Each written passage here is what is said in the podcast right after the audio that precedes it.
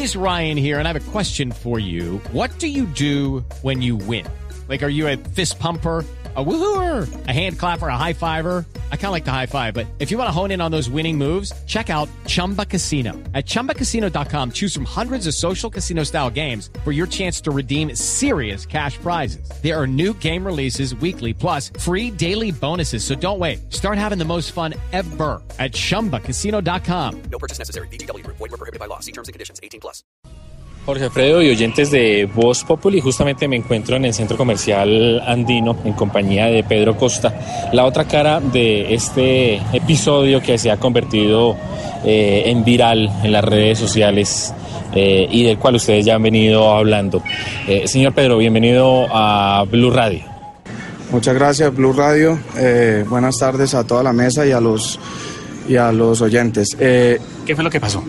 pues en realidad lo que pasó es que estábamos eh, estábamos viendo a los niños jugar en el, en el, en el área de, de juegos de los niños y una persona me percató de que había una pareja que estaban siendo, estaban tocándose y estaban siendo sexualmente explícitos delante de los niños mientras que veían a los niños.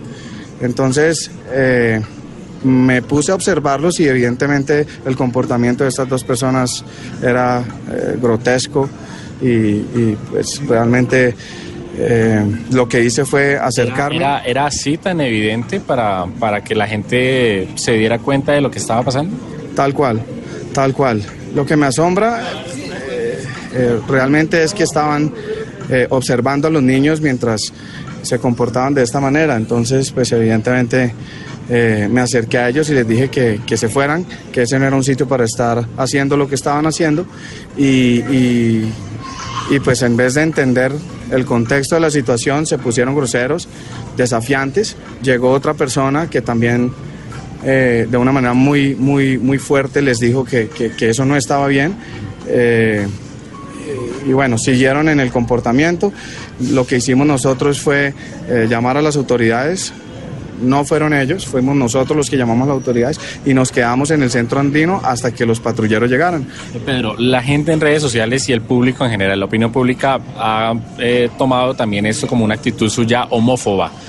Eh, ¿Usted qué opina sobre eso? Mira, pues realmente yo no me tengo que defender desde ese punto de vista, pero pues bueno, eh, hago la salvedad de que tengo amigos, familiares eh, que tienen esas preferencias sexuales y los quiero, los amo, los respeto, eh, pero es que aquí estamos hablando de los derechos de los niños, de los derechos fundamentales de los niños. Yo creo que no nos podemos convertir en una sociedad permisiva en términos de que estas situaciones pasen delante de los niños o cerca de los niños y nadie diga nada. Sí.